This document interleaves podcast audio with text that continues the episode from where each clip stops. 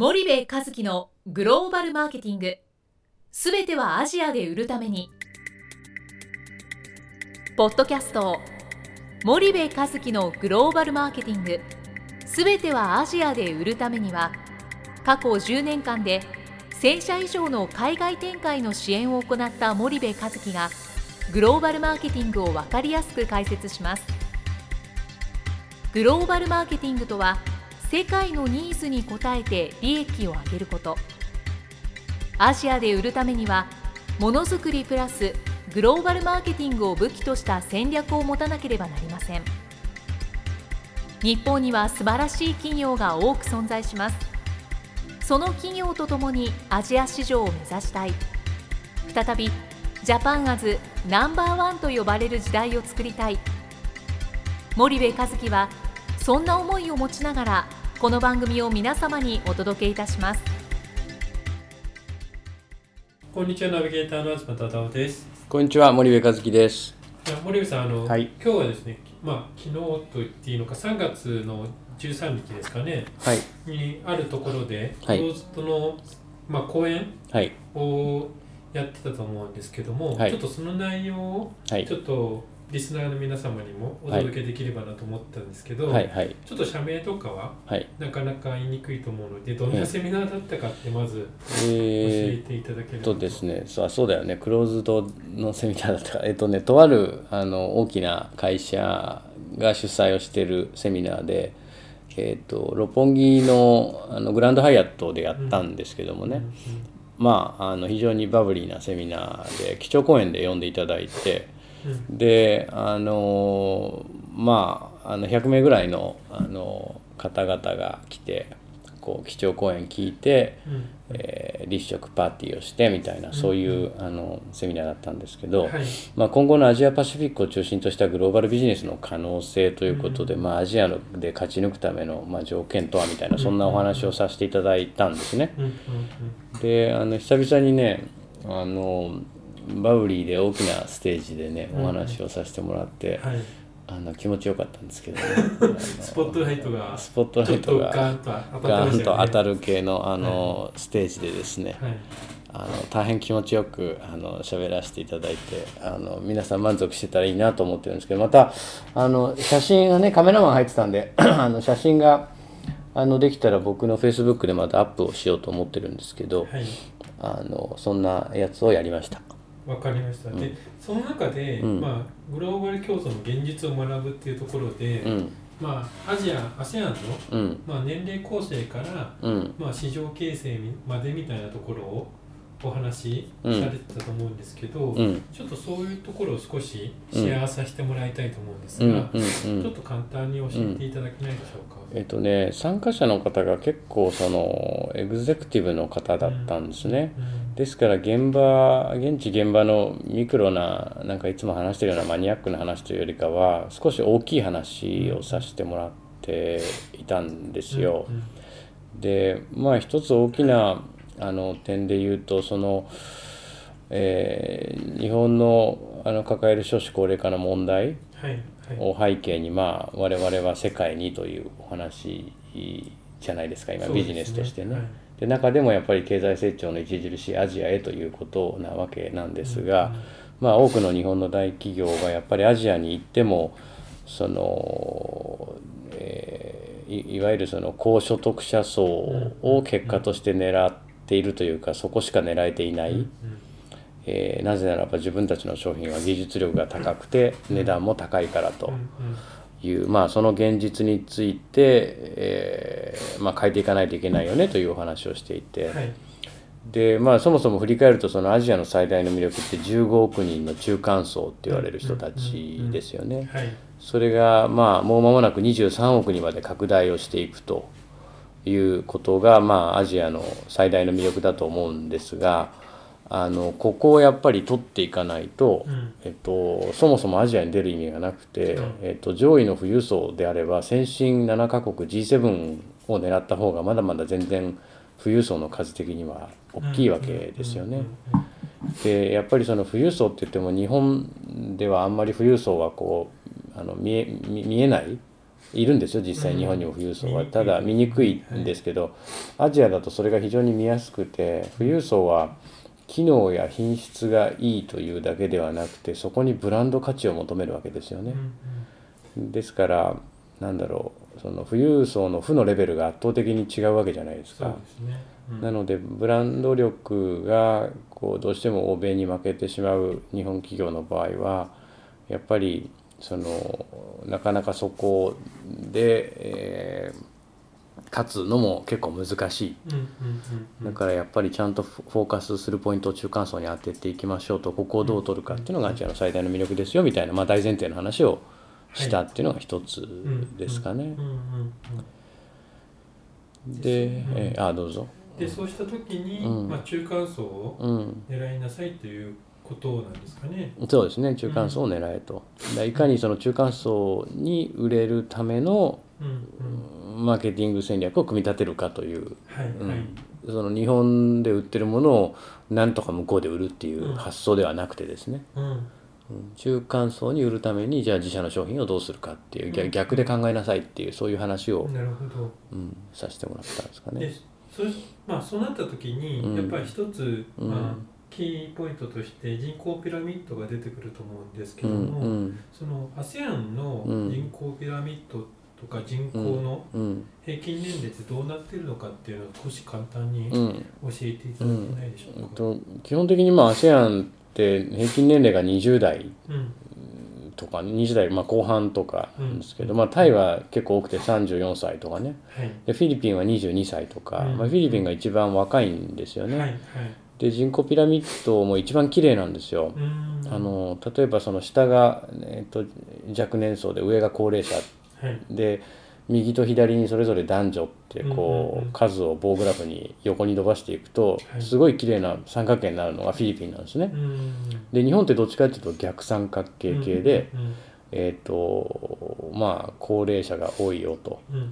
でこれどういうことかっていうとその若い人口がいないっていうことは生産年齢が少ないくなるっていう話じゃないですか、将来的に。はいそうですね。ですから少ない生産年齢人口っていうのはその人たちはその国の GDP に直接貢献する人たちですよね。はいでその少ない人たちで多いたくさんの高齢者を支えるっていうことが日本じゃないですか。うんでも一方でフィリピンは高齢者が少なくてうん若年層が圧倒的に多いので、はいえーまあ真逆とうんうんうんいうそんなお話をして結構なんかその国のプライオリティを決めるはい時になんかこここの人口の構造ってすごい重要で。まあまあフィリピンとかベトナムバングラインドネシアインドみたいなところはアジアンパシフィックの中ではやっぱりも最も綺麗なあと言われる。なおかつ人口のいわゆる絶対数が多い国ですよというそんなお話もしましたかね。結構日本企業って、うん。あのまあ ASEAN っていうと、うん。の中でもフィリピンっていうと、うん。なんか一歩違う国じゃないですけど、ん。違うエリアでうん。一つなんか間を置きたくなるというか、うん。どっちかっていうと敬遠されがちなうん。国の一つだと思うんですけど、うん。まあ、森部さんはよくあのフィリピンは、うん。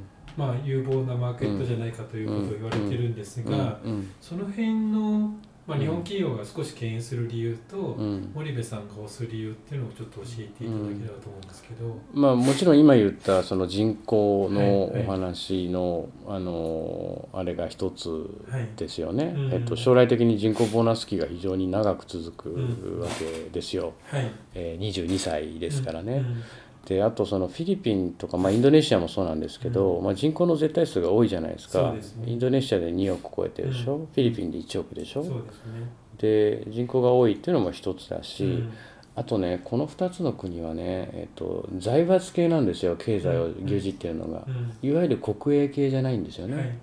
でこれがやっぱりその国営系が独,、えっと、独立してってこう発展していく国と、財閥系が経済を握ってる国と、やっぱりそのざ財閥系のその進化ってうんとてつもなくこうダイナミックだし、はい。国営より早い。でそこもまあ一つだしうん。であと英語が通じるっていうのが何よりもうん。そのビジネス日本企業にとってはやりやすいし、でなんでフィリピンが敬遠されてるかっていうと生産拠点としてのあの対策が国として遅れたんですよフィリピンって、うんうん。だから工場少ないじゃないですか。そうですね。なんですけどまあまあいろいろ問題もあるんですけどねフィリピンの男は働かないとかね。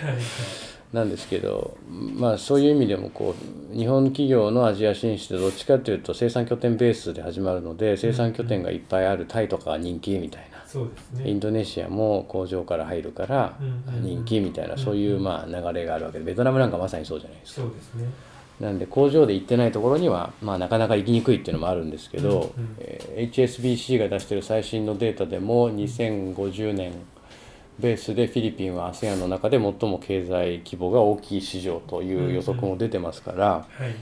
まあ僕はフィリピンはすごくあの一押しなんですけどね。はいはいはい。うん。なるほどなるほど。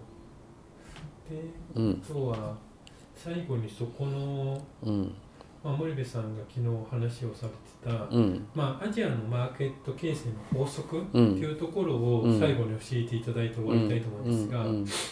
あのこの話はですね要はその参入プライオリティをどうするっていう話なんですよね。はい。その ASEAN とかアジアっつっても、まあ、いろんな国があるわけじゃないですか。はい、だからどの国から本当に入るべきなのと、うん。えーいうことをこう見ていく。はい。で当然その目的によって違うじゃないですか。そうですね、うん。で、えー、と例えば消費マーケットを取っていくような会社は消費マーケットのある市場うん。もしくはそれがもう間もなく出来上がるようなタイミングで出ていく必要がありますよね。で生産拠点で出てきたい企業っていうのはインフラがちゃんと整って生産拠点として成り立つようなタイミングで出ていかないとうん。うん電気が通ってないとか、うん。えー週に3日休みなさいってうん。国から言われるとかいろんな問題があるわけですよね。でインフラのようなその設備企業なんかはインフラがまさにこれから作られるっていうタイミングで出ていかないといけない。でそうするとそのアジアって、えー、と必ずその消費市場ができるまでにステップがあるんですよ。4つの。うんで1つがまず最初に一番最初に政府の政策開放。うん。いわゆる外外資優遇受け入れしますよっていうはい。政策転換が必ずあるんですね。うんでこれが出てすぐにインフラ事業者がどーっと進出していくんですよ。うんそして何やるかっていうと電気ガス水道工場インフラを整えるうんっていうことをやっている。うんちょうど今で言うとカンボジアとかミャンマーとか、まあ、バングラディッシュとかインドとか、こういうところだと思うんですけどね。うんでその後インフラが整って初めて自動車を筆頭にうん家電エレクトロニクス系の生産拠点がそこに形成されていくと。うんで生産拠点ができるとうんそこでいろんなものが作られてうん。現地の人をいっぱい採用してそこで作ったものが、えー海外に輸出されていくじゃないですか。はい。ですからその国は潤うわけですよね、うんうん儲かっていくと。うん。そして初めて消費市場ができるっていう、はい。まあ、こういう流れで一番わかりやすく言うと中国見てください。そうです80年代90年代ってのはもう生産拠点だったじゃないですか、うん。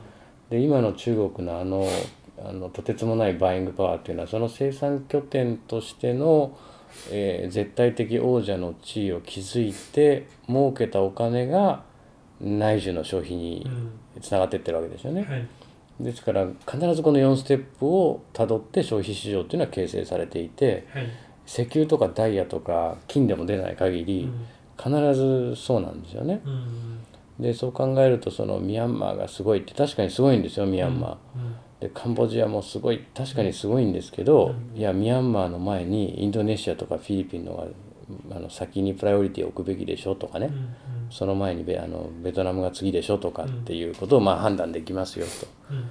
というその法則の話ですかね。りました、はい。じゃあそのマーケットの法則をうん。もう一回4段階をうん。教えていただいて終わりたいと思うんですけど、えーまず政府の政策転換があると、はい。外資優遇をしますと。はいでこれができるとおインフラの整備をするために、えーいろんなインフラ事業者が参入していくと。はい。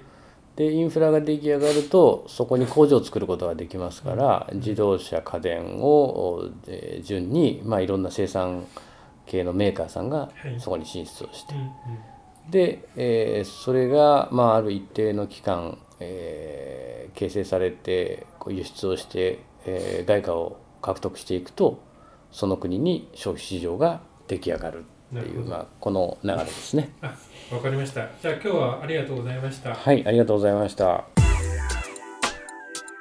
本日のポッドキャストはいかがでしたか？番組では森部和樹への質問をお待ちしております。ご質問は podcast アットマーク dergrp.com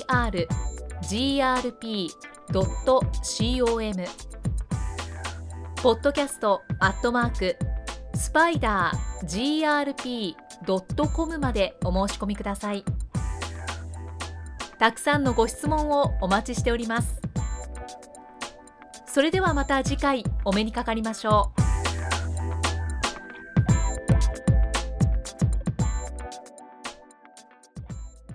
森部和樹のグローバルマーケティングこの番組はスパイダーグループの提供によりお送りしました。